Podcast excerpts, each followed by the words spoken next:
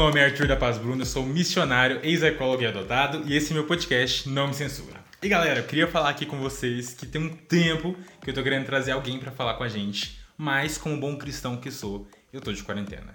Gente, eu queria até abrir um parênteses para falar. Cristãos fazem quarentena, tá bom? Primeiro, nós obedecemos às nossas autoridades civis. Segundo, eu sei, você deve estar pensando, tá, mas isolamento não combina com igreja. Não, não combina mesmo. Mas que tal você mudar o nominho e pensar em um distanciamento amoroso? Você está distante por amor, para não, não querer ver aquela pessoa contaminada, mas você não está isolado. Você tem formas e formas de se conectar. Por exemplo, hoje eu estou aqui com uma pessoa que eu amo demais. Não só porque é minha prima, e com certeza não porque nós pensamos igual, porque nós pensamos muito diferente, mas porque é uma pessoa que eu admiro muito, uma cidadã do mundo, e não vou apresentar tanto ela, eu quero que ela mesma se apresente, então, Michelle, Michele, desculpa. Começa. Ela nasceu nos Estados Unidos. E quando ela vinha pra cá na infância, todo mundo conhecia ela como Michelle, porque lá não é um nome masculino. Só como ela tá aqui agora, eu preciso me adaptar, mas eu não consigo muito bem. Então vamos de novo. Michele, por favor, se apresente. Oi, gente, meu nome é Michele. Como o Arthur disse, eu sou prima dele. É, sou formada em Relações Internacionais. Eu estou fazendo meu mestrado agora em Mudança Social Comparativa. E eu tô aqui hoje para bater um papinho com o Arthur.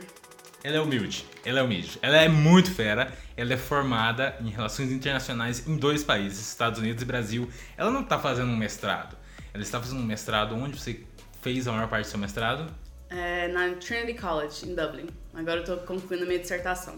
Dublin, para quem é gente como eu, assim, gente como a gente, Irlanda, tá? Aquele lugar lá onde tem é, os bichinhos verdes, doentes, né? Leprechaun. É, é, é, o que eu disse com outras palavras. é o que eu disse com outras palavras. É, Michele, e eu. conta um pouco, que isso é o que mais nos interessa hoje. No que você acredita, minha prima? Bom, eu acredito na. Vamos ver aqui o que, que eu acredito. Eu acredito em ciência, eu acredito em amor. Como assim? O que, que você quer saber do que, que eu acredito? O que, que é sua fé? Você é cristã? Não. Vai com calma. mas assim, você não é cristã, mas você acredita que existe um Deus. Ah, divindade, podemos dizer, sim. Certo. Então, pessoal, esse é o início do quadro De Frente com o Inimigo. Não, brincadeira, brincadeira. Ela não é minha inimiga, apesar de ter uma fé diferente da minha. Na verdade, é sobre isso que a gente queria falar um pouco sobre esse, nesse podcast. Tem vários podcasts e vídeos de cristãos debatendo com outros cristãos que pensam diferente, mas tudo ali dentro da mesma fé. E eu acho que a gente perde um pouco a, a capacidade de dialogar quando a gente não entende que existem várias N pessoas que pensam que têm fés diferentes uh, da nossa e a gente pode não concordar. Por exemplo, Shelly, não concordo, tá? Com muita coisa que você acredita.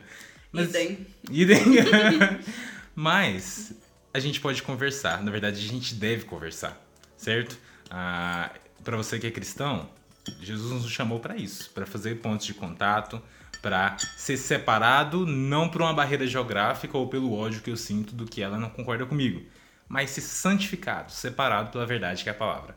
Então hoje é um tempo da gente conversar e talvez a Michelle nos ajudar a fazer um autoexame, fazer ali um meia-culpa e ver onde é que a gente tem perdido um pouco dessa ponte comunicacional, tá certo? Com a primeira pergunta, já vou jogar baixo. Okay. Eu, eu vou assim. Eu sei que você vem de uma família cristã. Sim.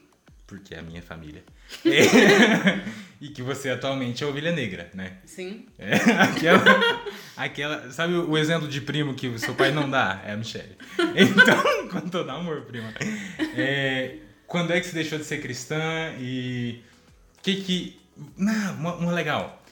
O que que você lembra de bom no cristianismo uhum.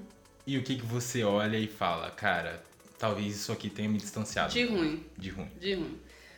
Bom, três perguntas, né? A primeira, quando deixei de ser? Eu vou dizer que comecei, eu fui bem criada dentro da igreja, que nem você falou, né? Meu pai e minha mãe eram bem presentes, bem é, diácono, é, minha mãe acho que era fazia música, tinha uma época, assim, pessoal bem interessado, assim, bem presente mesmo.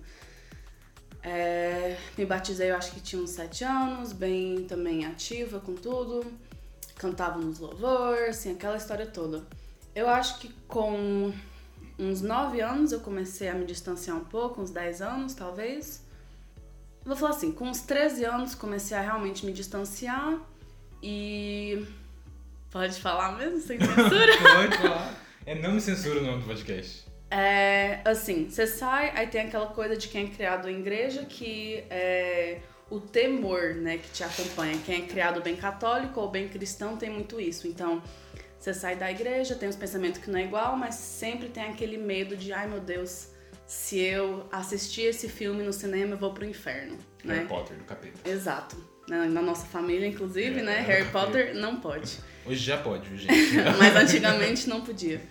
Então, assim, eu saí com uns uns 13 anos, comecei a não me identificar muito mais, e talvez com uns 15, 16, eh, essa questão do temor foi um pouco menos, né? Hoje em dia eu já me libertei bastante desse, dessa culpa e desses sentimentos negativos que acompanham quem criou, foi criado na igreja, assim. É, de bom que eu lembro, tinha muita comunidade. A minha igreja era uma igreja brasileira nos Estados Unidos, então eu acho que muito da minha formação, muitas pessoas conversam comigo e não acreditam que eu nasci e fui criado no exterior. E parte disso foi da comunidade que eu tinha brasileira, que era por parte da igreja, né? Meus finais de semana era com os brasileiros da igreja e tudo mais. Então isso era uma coisa muito positiva. É, e algo negativo, definitivamente, seria a hipocrisia dentro da igreja. Então, uma mensagem de amor, porém, na, na vida real, assim, muito julgamento, é, muitas críticas, um lugar, assim, de não tanto amor. Tá, eu ia censurar ela nesse exato momento, mas eu tô com os olhos meio enchendo de água. É água mesmo, suor, não é lágrima. Mas porque é triste. É, não, assim, calma. Vou, vou pontuar. É, o que na teoria nos define é o amor, né? Aquele que não ama não conhece a Deus porque Deus é amor. É, se tem uma pauta que é do cristão é o amor, e você falar que você uma hipocrisia de falta de amor, cara, me dá uma, aquele apertinho no peito, né? Tá, mas vamos para a próxima pergunta, porque esse não é um podcast depressivo. Ótimo. Apesar de que às vezes a gente dá uma lacrimejada. É... Tá, Michele, você falou sobre né, tudo que te levou a sair e tudo mais. Mas eu vejo que você é uma pessoa que consegue conversar. Um dia eu saí com a Michelle, vou abrir um parênteses aqui. Eu saí com ela e outros colegas de faculdade, lembra, né? Medo. Foi no meu TCC? Não sei. Foi, acho que. Não. Foi perto da apresentação do seu TCC. E eu saí com a Michelle pra esse, pra esse restaurant bar. Assim, era um restaurante, meio um bar, não sei o que. Não, era um bar, era um bar. Vamos confessar aqui que o nome do podcast não me censura. Era um bar e tava ali com os amigos dela. Eu ali na minha coquinha, não que eu tenha problema com álcool, mas porque no contexto eu não achei certo. E a gente começou a conversar sobre vários assuntos. Eu não sei se você lembra desse dia. Só que é, o seu amigo ele começou a se exaltar um pouco nas argumentações dele. E a gente estava debatendo, acho que era sobre igualdade. Não, era sobre é, direito do- da comunidade LGBTQ. É isso? Acertei? Sim. Eu não sei, eu não sei as siglas todas. É, certo. mas aí a gente começou a debater, ele começou a ficar bem veemente. E eu achei muito interessante que você saiu em minha defesa. Eu não vi que foi porque você era minha prima, mas falou assim: calma, ele tá falando sem alterar o tom de voz, vocês estão conversando, não precisa disso. É, sem desrespeito não tem um porquê, né? Uhum. Eu achei isso bem interessante. Você acha que hoje em dia, nós como cristãos, temos conseguido estabelecer pontos de contato e conversar, assim, é, talvez não tanto tentando convencer, mas estabelecer conversas, contato? Não. Te acalma, você quer um monte de- A maioria das pessoas que escutam é cristã. Aí você... Não, tô brincando, pode falar. Por que, que você acha que não? Bom, vou falar de experiência empírica mesmo, né? Porque não tô aqui pra generalizar, pra falar do que eu não sei, eu vou falar da minha vida pessoal mesmo. Então, até mesmo dentro da nossa família, em momentos é, de. Você sabe que tem parente que escuta, né? Uhum. Tá bom, tudo bem. Depois edita, né? Eu não vou editar isso não. Pode falar. Não, mas até assim, dentro da da própria família e dentro do meu contexto, que é um contexto de, de uma criação cristã, vai sempre ter os elos cristãos, né? Então, amigos de família e tudo mais. E assim, é, tem aqueles que estão abertos a, a dialogar, né? Só que o diálogo de verdade é diferente do que uma pregação de mão única, se isso faz sentido. Então tem cristãos que querem conversar com você para te converter, não querem conversar com você para te escutar. Legal. Então, primeiramente, na minha posição pessoal, muito do que a gente vai conversar, por exemplo, eu tenho conhecimento bíblico, eu tenho conhecimento de muita coisa, então eu não quero uma pregação, não quero alguém me converter, não quero ter um diálogo. E fora isso também, tem muitas pessoas que, na minha experiência, não querem dialogar. Chega na conversa, tem o seu ponto de vista. Teve momentos já em que talvez eu tenha um pouco mais de conhecimento do que a pessoa, se a gente for debater de, de dados, de fatos, de conhecimento né, da religião própria, mas a pessoa não quer ter realmente um diálogo. Para mim, um diálogo é uma conversa assim, a fundo, né? Uma conversa que há uma troca, não é só você se escutar e você falar o que você tem memorizado para falar, mas você tem uma troca de verdade. E na nossa família, por exemplo, quase sempre foi com você que eu tive momentos de realmente o que eu considero diálogo, né? Que nem agora, de, de dialogar de verdade. Mas é raro, bem raro. Entendi. Até porque muitas vezes, no momento em que você se põe como alguém que não é cristão, a pessoa já não quer ouvir sua opinião. Você já é considerado alguém menos do que eles porque você é uma pecadora, vai pro inferno, então não adianta muito dialogar e ouvir o que a pessoa tem para dizer, porque a pessoa já vem de um lugar que já tá errado. Uhum. Entendi. Depois que você saiu do, do, do cristianismo, é, que você abandonou a fé e abraçou Satanás. Não, brincadeira. Depois que você é, deixou de se, se identificar como cristã, você já passou por algumas religiões. Um, Eu lembro que um dia, uma época, você tinha uma pegada meio budista, era? Budista? Não sei.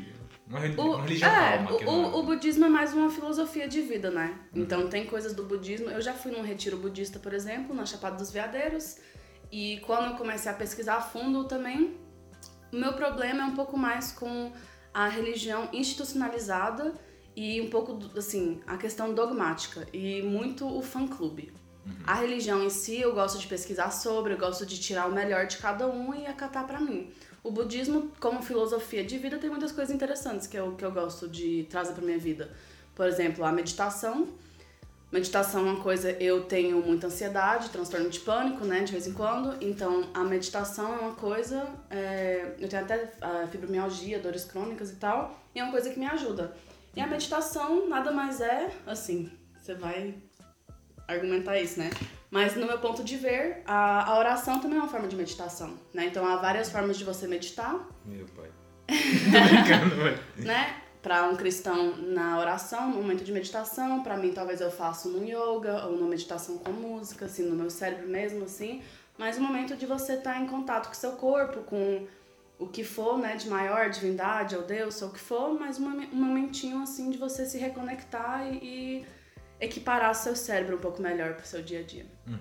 Você tinha comentado de uma religião Hum. que, é, é- que é meio que isso, né? Que pega um pouco da divindade de cada uma e tudo mais. Uhum. Que você não sabia muito bem pronunciar o nome. Sim, é porque eu só, eu só vi, é, eu só, tipo, li sobre, eu nunca ouvi falar. Então, como a gente só lê algo, a gente não sabe a pronúncia certa, né? Ou é Bahá'í ou Bahá'í, é, mas pode pesquisar, é bem interessante. Não precisa pesquisar, não. Tô brincando, velho. Não, mas é uma, é uma religião bem antiga, da época dos Zoroastros, né? Que eu te perguntei. Ninguém tá sabendo disso. É, o meu povo em terra, ele é meio. Como é que eu posso? Wanamins, wanamins, wanamins, wanamins, wanamins. É um pessoal de tribo. E eu descobri, na verdade, porque eu fazia parte de um clube de leitura. Aí um mês veio um livro, que era a escritora era é, bahaiense, não sei como é que Barraiana. Bahaiano. É, eu não sei exatamente como é que fala, né? Mas hoje em dia não é, não é tão comum, até porque essa religião foi uma perseguida também. Mas a família dela era de missionários dessa religião. Mas hoje em dia é bem raro você achar. Mas é basicamente uma religião que fala que há uma verdade, uma verdade única, mas que há vários caminhos para você chegar nessa verdade. Então, se você está honrando com essa verdade, né? é, que na minha opinião pessoal seria você pegar o. Assim, eu sei que pra vo- você possa ser um pouco polêmico isso, né? Mas eu acho que a maioria das religiões, assim, sérias, tirando cientologia, essas coisas assim, né?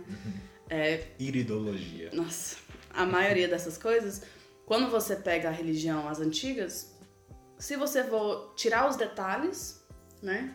Que nem um míope, você olhar só assim o formato geral daquilo, para mim tem umas coisas centrais que são no geral para mim o amor. São três questões, mas é o amor. O amor a si próprio, o amor ao outro e o amor ao ambiente, ao, à terra. Que para mim é tudo só. Se você vive e emana o amor, você tem amor por tudo isso, né? Aí em cada Bíblia, ou é o Corão, o que for, tem detalhes que mudam, né? Tem um dia que você pode tal coisa, tem uma coisa que você não pode comer, tem detalhes que mudam. Mas assim, se você viver com essas verdades, você, você chega num ponto final em comum, né? Várias estradas para o mesmo destino. Eu- Só, só colocando um pouco também o nosso lado aqui dos cristãos que escutam podcast. Inclusive, eu descobri que não é só cristão que escuta o podcast, eu fiquei muito feliz. Inclusive, a minha prima me disse que escutava, eu fiquei bem feliz. É, mas assim, você sabe que no cristianismo nós também acreditamos que existem traços de verdade em outras religiões, né? É, eu, eu discordo de que todos os existem vários caminhos para um fim, Sim, eu sei. Na Bíblia fala que é só por Jesus. só por Jesus. Eu Isso. sei. Mas a gente olha, por exemplo, algumas religiões e a gente vê traços ali de verdade. E a gente crê que onde há verdade, tem Deus. A verdade é a verdade de Deus. Se for um matemático falando que 2 mais 2 é 4, é verdade? É verdade de Deus. É, então, assim, em religiões a gente pode achar traços de Deus, da graça, do Jesus que salva. Mas ela em si não pode levar para o único caminho, verdade e vida, que é Jesus. Mas a gente discorda, né? Tá tudo bem? Então, ok. Vamos pro próximo tópico. É, quanto a a questão dos cristãos, tem alguns cristãos que hoje em dia vêm sendo taxados de anticientíficos, de, de pessoas com pensamento retrógrado, não só em questões de fé, porque você concorda comigo que existem Isso não algumas... é de hoje, né? A gente Aham. pode traçar isso na época medieval também. Isso é bem antigo, né? Sim, mas assim, hoje em dia, parece que eh, no- nos tempos medievais de outros, assim, ah, isso foi um pouco superado. No começo da modernidade, mais, você via uns cristãos mais eh, de boa com a ciência, fazendo as pazes um pouco com a ciência. Mas agora, principalmente no Brasil, a gente vê os cristãos indo meio que num caminho oposto. Mas, por outro lado, eu sei que você conhece cristãos e cristãos. Sim, claro.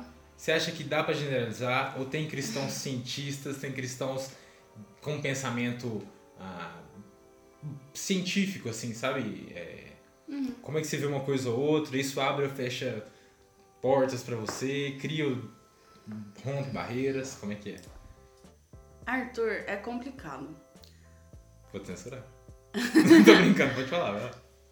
Assim, é, se a gente for olhar a palavra ciência, Uhum. né? Scientia, do latim, que quer dizer sabedoria, Uhum. né? Então a ciência, em si, da sua raiz, quer dizer sabedoria. Uhum. Porém, sabedoria, quando você se envolve fé, é muito complicado. Uhum. Então, que nem voltando nos tempos medievais mesmo, é, a sabedoria científica, que como a gente conhece hoje, e a fé religiosa raramente caminharam juntos, desde do passado até hoje em dia. Idade média e tal. Sim, claro, né? De, de queimar pessoas que falava que, por exemplo, é, a Terra não. Quer dizer, tudo não girava em torno da Terra, né? E etc, etc.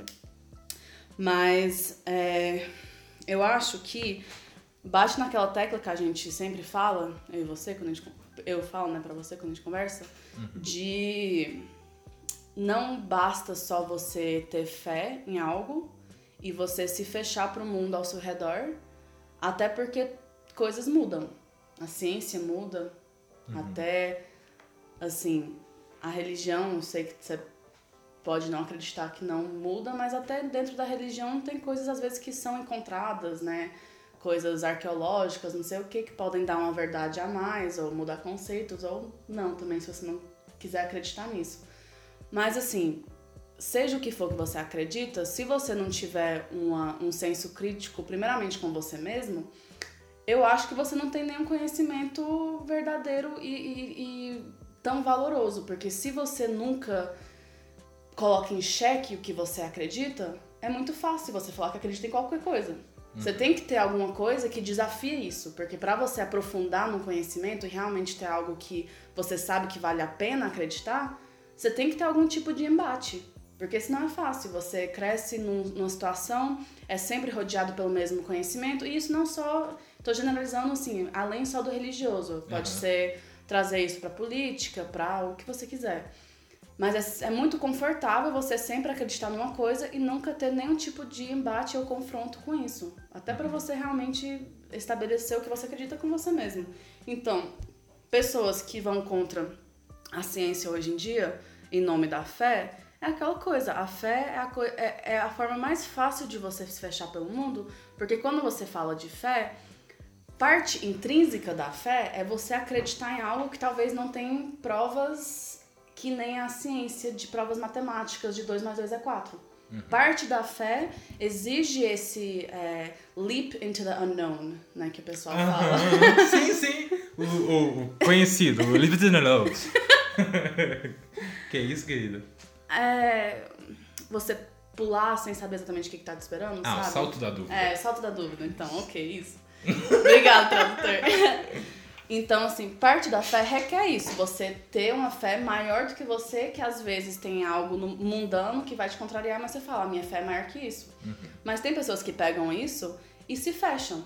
Não, eu tenho a minha fé, então eu não preciso ler o que, que tá acontecendo com corona, com Covid, eu não preciso ler o que, que tá acontecendo em tal lugar, não preciso saber de ciência porque eu tenho uma fé que me tira desse mundo, mas a verdade é que você se tirando desse mundo também, como é que você se relaciona com as outras pessoas, como é que você vai ser até colocando como se eu fosse uma pessoa cristã, né? Se você, por exemplo, me colocando como crente, você quer, você tem uma mensagem que você quer trazer para o mundo, por exemplo. Como é que você vai fazer isso se você não faz parte desse mundo?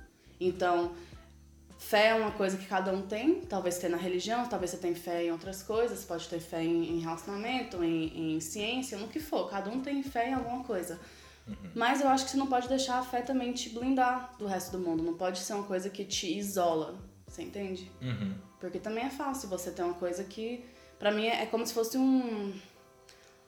É uma forma muito fácil de você lidar com coisas que você não quer lidar. Você tem conversas difíceis que você não quer ter, então você fala: não, eu tenho uma fé, eu não preciso nem falar disso porque.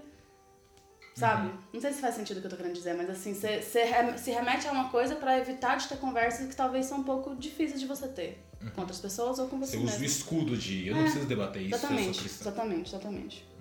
Mas, vou defender a gente, peraí. Mas, é, por exemplo, a igreja ela se arrepende das atrocidades, por exemplo. Certeza?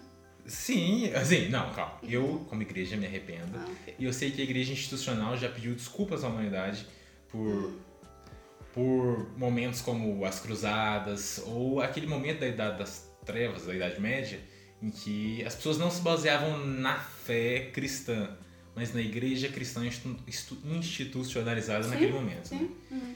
E assim, eu entendo que em muitos momentos a igreja se colocou como anticientífica. Uhum. Mas, por exemplo, que, que eu te falei que na modernidade a igreja começou a perder um pouco desse traço, Uhum. é, por exemplo, o surgimento das grandes universidades americanas na Inglaterra. Ah, Sim, sim, sim. Não só até com, a- com as reformas também, claro que vem essa questão. Eu acho que a questão da fé, talvez eu, eu deixei de falar isso, é. A questão do senso crítico e a, a parte da minha crítica a, a tudo institucionalizado, não só a religião, mas tudo que é dogmático demais, institucionalizado demais, é porque, até como a Bíblia fala, o ser humano é a coisa mais falha que existe.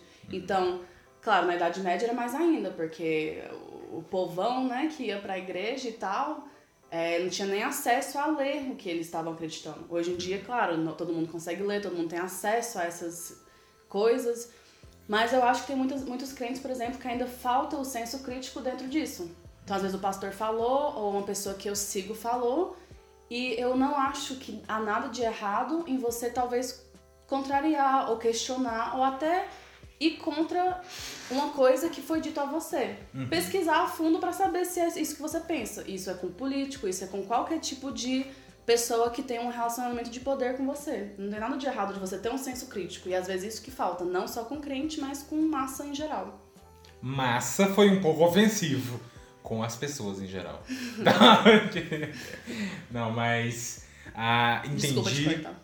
Oi? Desculpa te cortar. Não, tá tudo bem. ah, e por falar em escrita e tudo mais, a imprensa se desenvolveu muito na época da Reforma Protestante. Certo, então a gente tem exemplos positivos e negativos. Uhum, Como em tudo na vida, né? claro. É, Você vê hoje no Brasil, a gente tem ascensão. Sabia que no seminário tem um período que é que a gente estuda várias seitas e religiões. Então você frequenta de tudo, assim. Eu tive isso também na conhecer. faculdade, que eu estudei na católica, né? Aham. A minha aula de teologia, a gente aprendeu do satanismo até os mais normais. Uhum. Desculpa os satanistas que estão escutando aí. É, mas, tipo, nesses seis meses, Uhum. eu, eu fui em algumas cultos, seitas e tudo mais, e eu te confesso que um dos mais esquisitos que eu vi foi o da Universal, né? Do Reino de Deus. Uhum. Que, sério, me deu um, um medinho. Eu nunca fui, mas eu já fui numas também que o pessoal começa a cantar, gritar, cair no chão desmaiado, esses trem tudo. Já Uhum. fui também. Desculpa, meus amigos pentecostais. É, não, mas assim, eu consigo fazer uma distinção entre evangelicalismos, entre diferentes vertentes cristãs Uhum. que existem hoje. Sim. Você, como alguém que tá fora desse nicho, que tá é, é realmente entregue, né, ao mundo, nas garras, Aham. é, você consegue ver uma distinção entre cristãos e cristãos? Como é que você enxerga as várias igrejas que existem no Brasil hoje? Bom, Arthur, eu consigo. Você não tem lugar de fala, desculpa. Brincadeira, mas falar. Não, eu consigo, mas também vem daquela questão de eu, de eu ser criada nesse meio e, por exemplo, nos nossos natais, o que eu tenho que escutar a noite toda é as brigas entre o que pra mim são assim, como se fosse os vários tons do mesmo cor azul, você entende? Pessoal brigando entre que tipo de hino deve ser cantado e duração de tal coisa, assim, eu entendo, eu consigo enxergar certas coisas. Só um parênteses, na nossa família tem pastores presbiterianos e assembleianos convivendo juntos, lado a lado, com muito amor. Não, é, pres- é. Então, assim, é, fui criada em igreja batista nos Estados Unidos, só que igreja batista brasileira, então é diferente da batista americana, né? Que já é também outra vertente. Sim, eu consigo ver as vertentes é, diferentes, tem umas que eu sou um pouco mais ligada, mas assim, numa questão grande, como se você fosse tirar o zoom, que nem eu tava na Irlanda, né, até essa semana retrasada, e lá a Irlanda com a Irlanda do Norte, pra quem não sabe, teve mó, mó treta, mó rolê, e basicamente foi entre os protestantes e os católicos. Então quando você tira o zoom e olha assim, é como se fosse dois lados da mesma moeda, brigando e se matando por uma coisa que, assim, quando você vai comparar com outras religiões, né, monoteístas e tal, é tipo assim, que nem eu falei, são detalhes que mudam, mas ah, no geral, muito é, é bem parecido. Entendi. Você acha que essas briguinhas dentro das denominações afastam ou aproximam a pessoa que vê de fora? Ah, afasta, com certeza, porque é, se a religião é amor e você tá matando o outro em prol da sua verdade, né, mas cada um tem a sua própria verdade, se você for olhar, eu que sou acadêmica, né, Cidadão não, engenheiro civil formado. Eu também sou, quero deixar claro isso. Com licença, tá? Até falar assim é estranho, mas assim, eu digo no, no sentido que muitas vezes quando eu falo dessas questões é numa abordagem mais de pesquisa, né? É, nessa questão de pesquisar, você vê que muitas as maiores violências do mundo normalmente tem essa vertente religiosa ligado. Não que eu estou justificando ou não, né? Por, por ser prima do Arthur, eu sei bem medir minhas palavras também, mas Não se censura. É, não, mas nessa questão, você, você sempre. Que nem eu falei, a questão de mani- manipulação em massa rola sempre. E uma das formas mais fácil, fáceis é você ligar isso com a fé. Então, das, de- das violências maiores, assim, dos últimos séculos, a maioria vai ter um componente religioso ligado também. Porque é muito fácil você, ou religioso, ou de pátria, que é outra forma de fé, né? Algo a, maior do que você, em que você tem que confiar sem pensar duas vezes. Então, se algo é baseado no amor, por que, que tem tanta morte envolvida? E Interessante. tanto ódio, e tanto preconceito, e tanto etc, etc, etc, né? É, eu achei interessante umas coisas que você falou sobre é, adquirir conhecimento, sabedoria e tudo mais. E assim, concordo e discordo. But. But, tem sempre um but aí. Mas assim, a- eu acho que a gente parte de pressupostos diferentes, né? E, e a nossa vida, nosso pensamento é sempre imbuído de muitos pressupostos. Sim. Então, por exemplo, para você o pressuposto da sabedoria é só uma sabedoria científica. E pode falar. Não, não, não é só isso não, mas pode continuar. Mas assim, naquela sua fala, a sabedoria era muito mais voltada para área acadêmica, científica e tudo mais. E para o cristão, a gente tem um padrão de sabedoria diferente, né? A Bíblia diz que o princípio, o começo da sabedoria é o temor ao Senhor. Então, para o cristão, uma sabedoria que ela não é pautada, não tem como base, alicerce de sustentação, o temor à verdade da palavra é conhecimento, não é sabedoria. Porque sabedoria para nós é a forma como você vai usar aquilo, aquele conhecimento adquirido, né? É, então eu acho que isso nivela um pouco também do quanto o cristão ele se posiciona é, de uma forma científica ou não. E, e inclusive me surgiu uma pergunta aqui. No decorrer do tempo a gente vê algumas vertentes surgindo, né? Então a gente vê o romantismo e a gente vê ali o humanismo, depois a gente vê e, e atualmente o que está muito em voga, não sei me corrija se eu estiver errado, é uma vertente mais é, existencialista de que o ser humano precisa fazer algo que dê sentido e nihilista, bem Rick and Morty assim, nada tem sentido e o mundo é só uma bagunça cósmica.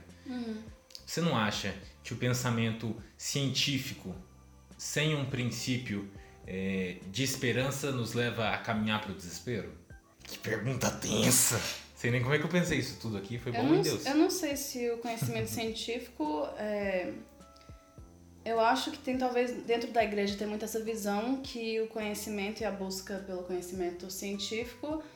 Eu acho que se pensa muito no Nietzsche, né? Quando se fala disso, né? Deus é morto e tal. Mas a verdade, trazendo da minha formação de relações internacionais, por exemplo, é, o mundo hoje se encontra paradigmalmente, assim, é, seria no pós-modernismo, né? Mas o que o pó- pós-modernismo é, seria uma ressignificação. E dentro da vertente também, de como você enxerga o mundo, tem vertentes e vertentes. Então, dentro das RIs, por exemplo, RIs, Relações Internacionais, né?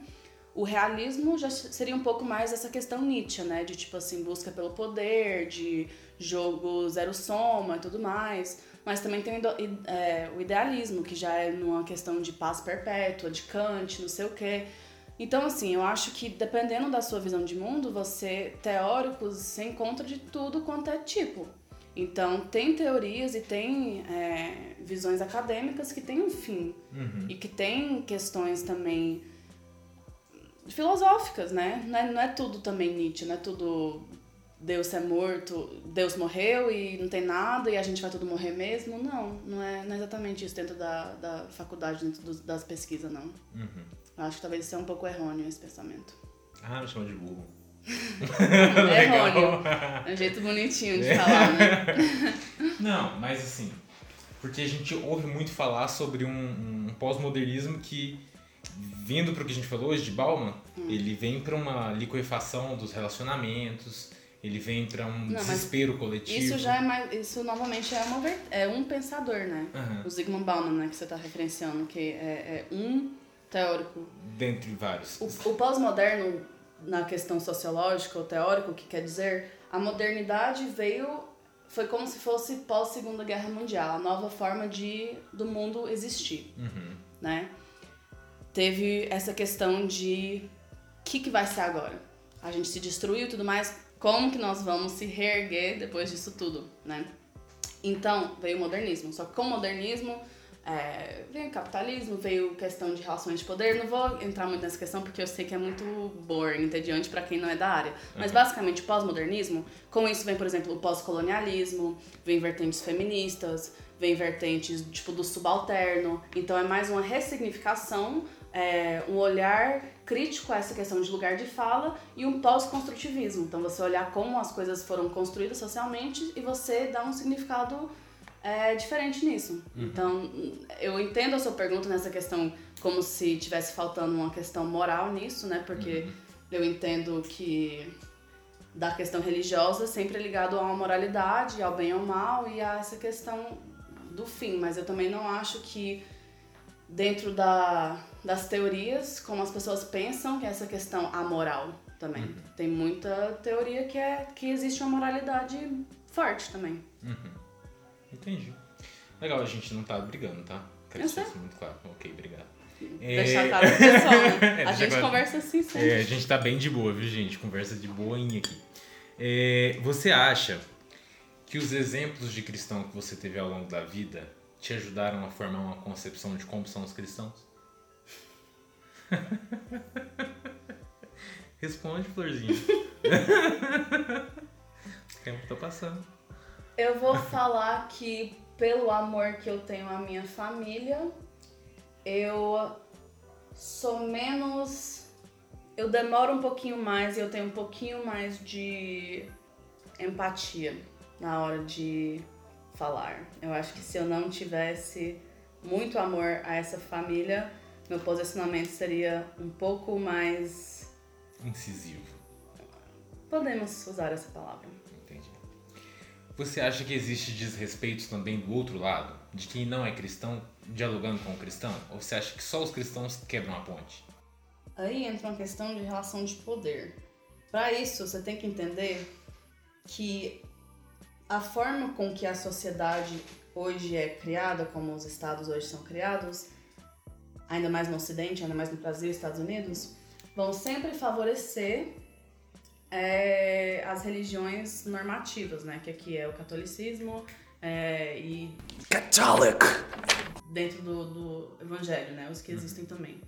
Então, vocês não percebem, às vezes, que tudo, do pequeno do seu dia a dia até o maior, é envolvido nisso, né? Então, coisas que a gente pega como normais, e às vezes até especialmente quem é da religião como normais, são coisas que são herdadas dessa questão religiosa. Então, é complicado essa questão de diálogo e desrespeito quando tudo ao seu redor é uma reflexão de uma religião em que você não pertence. Ainda mais uma religião que normalmente é bastante agressiva e violenta com quem não faz parte. Então, se você for pensar em umbandistas do Brasil, né? Que tem cristãos, cidadãos do bem que vão lá e queimam seu te- seus terreiros, né? É, se você for pensar de pessoas que não se encaixam nisso, que vivem microviolências no dia a dia por não ser esse tal de cidadão do bem. Uhum. Então, assim, falar de desrespeito e desrespeito, claro, tem que ter respeito de ambas as partes. E se eu estou aqui conversando com você, eu vou fazer de tudo para respeitar ao máximo Uhum. tudo que eu tenho que respeitar da sua vida. Porém, eu acho que o desrespeito das duas partes é difícil você, men você mensurar, porque acontece de formas sutis, o desrespeito contra as pessoas que não fazem parte, acontecem de formas sutis o dia todo, em forma de microagressões, de forma que talvez o crente não percebe. Uhum. Interessante, interessantíssimo. Fazendo aqui um, um rápido adendo quanto a essa questão que você falou, mais quanto a essa questão, por exemplo, do, da queimar terreiro e tudo mais, isso são péssimos exemplos de cristão, tá? Ah, eu sei. Eu vou. Pra... No espírito de- do diálogo, eu vou é, trazer um pouco mais pra próxima, então. é, meus exemplos. Vou falar de novo dentro da minha família, então. É, a Michelle agora realmente o, restinho que ela tinha de amor familiar se perde nesse episódio de podcast. Não, mas por exemplo, é. Pausa aí. Vai? Como você mencionou, eu sou ovelha negra da família. E é, eu não sou, por exemplo, uma satanista, eu não queimo meu sutiã na praça, o que, não sei, o que- não sei o que mais vocês pensam quando vocês pensam em ovelha negra, né, extremos, mas enfim, eu sou uma pessoa até ok. Porém, É é, feminista, né? Claro, em primeiro lugar, inclusive. Mas, é, ainda mais em Goiânia, no Brasil, que é já muito mais conservador do que os Estados Unidos em muitas questões, e esse conservadorismo é ligado com a religião normativa.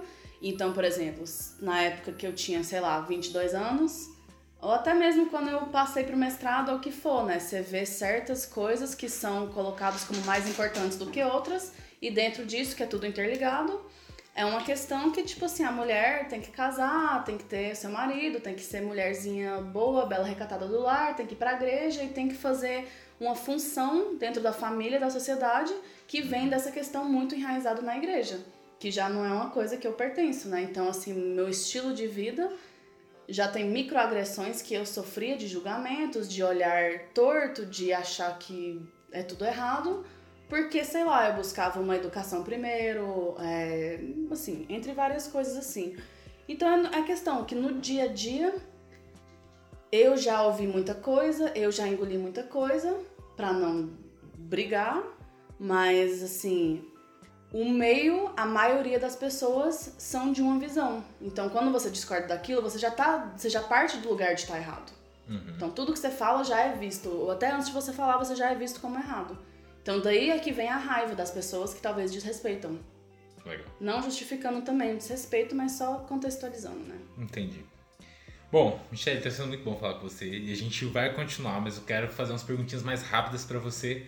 É, E, gente, você, cristão, que tá escutando esse podcast, tá esperando aquela parte em que eu evangelizo ela, não vai acontecer, tá bom? A gente tá aqui estabelecendo uma conversa.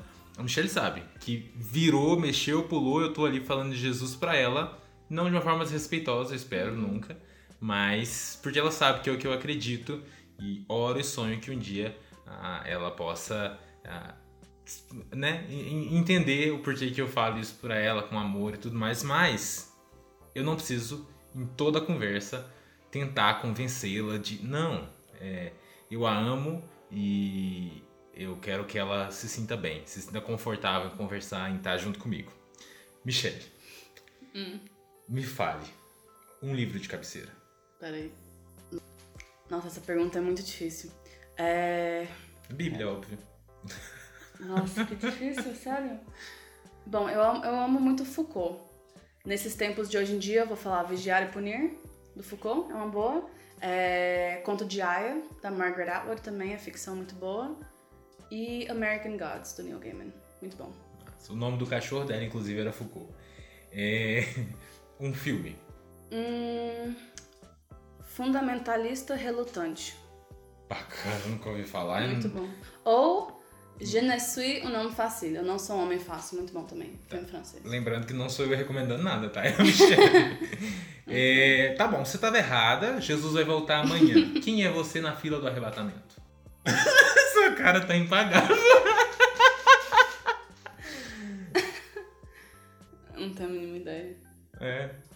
Espera uns anos então. Ó, vamos brincadeira. Eu acho que, sei lá, eu ia estar, como sempre, olhando ao redor, observando, falando assim, caraca, que doido. que massa. Que vida doida. Que Olha tudo bonito. que eu já vi nessa vida. Agora é isso? Massa. Certo. Michele, que prazer estar aqui, conversar com você. Você quer deixar uma palavrinha? Eu sei que essa vai ser talvez a mais difícil. Para os cristãos que escutam o podcast sobre estabelecer pontes. Sim. Eu acho que assim, é, acredito muito na humanidade de todo mundo. Eu acho que qualquer pessoa, né, a partir do diálogo, muita coisa é fácil de resolver. Então, assim, das coisas mais pequenas, briguinha entre irmão e irmã, até questões de guerras mundiais. Eu acredito muito na questão do diálogo e realmente dar é, ouvidos e tentar ter uma troca genuína com alguém ao seu lado, tirando tudo que é tipo de título, que às vezes ofusca e dificulta isso. Então, assim, às vezes fale um pouco menos e, menos e, e escuta um pouco mais. E sempre com a empatia e a compaixão e o amor em primeiro lugar. Agora eu me despedindo, gente. é, Eu sei que alguém pode estar decepcionado. E tudo bem se você tiver, tá bom? Eu respeito até o seu desapontamento. É, eu pensei em propor uma conversa assim, porque é interessante que nós pensemos no diálogo. Nós servimos a um mestre, Jesus Cristo, que dialogou e dialogou e dialogou. E mais que dialogar. O Jesus ele tinha um relacionamento contínuo com as pessoas, reconhecendo cada indivíduo como único, como especial. A gente não pode olhar e generalizar todo mundo e falar que não é uma pessoa, é um alvo, que eu vou lá e vou pregar o evangelho. Não, é um indivíduo, tem uma história, tem as suas, é, seus conhecimentos, tem as suas formações, relacionamento contínuo. E isso pode nos levar a ser uma igreja mais amorosa, mais tolerante. E a Michelle tá ali doida pra falar. Não, não, é só. Até porque eu acho que na hora que você tira essas, essas é, preconceitos e você realmente dialo- dialoga com alguém, você percebe que todo mundo tem uma, um pontozinho em comum com a outra pessoa. Eu acho que essa, essa humanização do outro, que às vezes ainda mais nos diálogos polarizados, né, que nem você falou, vira alvos, né, vira eu contra você, nós contra eles. Então na hora que você tira um pouco isso e você vê que é só todo mundo aqui é ser humano com frustrações, com fraquezas, com dificuldades, com alegrias, é, no momento da humanização do outro é que você vê os pontos de partida e que você vê que talvez tem coisas até que vocês concordam, né? Mas isso também faz o diálogo ser mais frutífero, né? Sim. Eu vi um podcast esses dias, inclusive, que eu achei bem interessante. Elas falavam mais do que provar pontos, estabelecer pontes. E Total. eu acho que é isso. É a ponte do evangelho, né? E para terminar, eu queria ler um texto é, que vai falar um pouco sobre isso, sobre como é triste que alguém olhe para nós de fora e fale: "Eu queria ver mais amor", porque isso é o que nos dá a essência, né? E como a gente tem muito a aprender com esse Cristo e com as criaturas feitas à imagem e semelhança dele que se espalham pela terra. Segura esse texto. E o texto de hoje fala um pouco sobre isso, sobre como a gente não estabelece pontos de diálogo e já está pronto para cancelar as pessoas.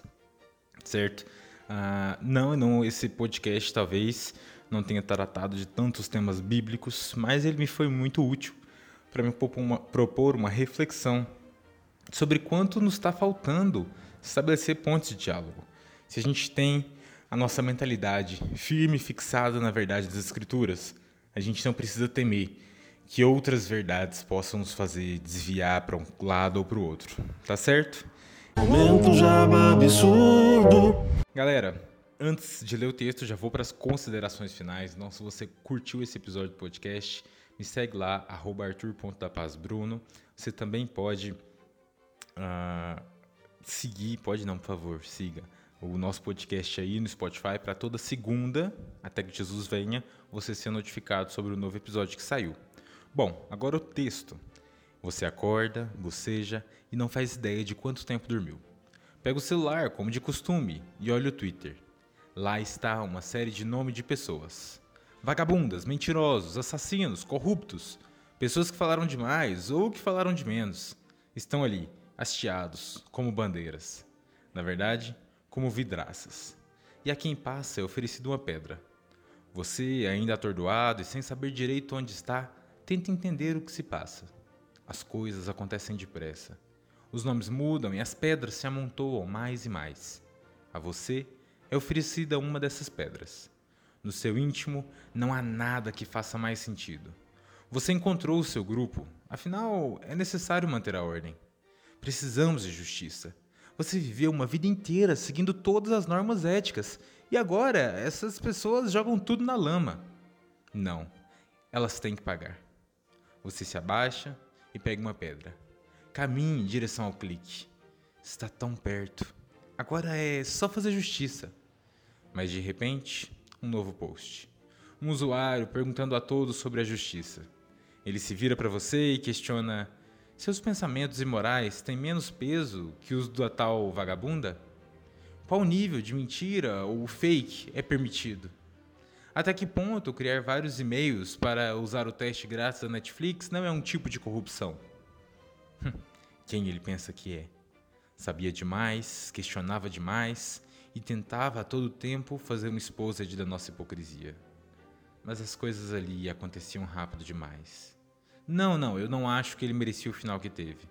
Na verdade, eu começo a me perguntar se aquele amigo que o traiu não foi longe demais. Ao menos agora você tem um momento de diversão. Às 14 horas está programado o esposa de quem o matou. Você aposta todas as suas fichas num tal de Judas, sei lá o que. As horas passam, seu novo grupo espera ansioso pelo merecido expurgo. De repente sai uma lista.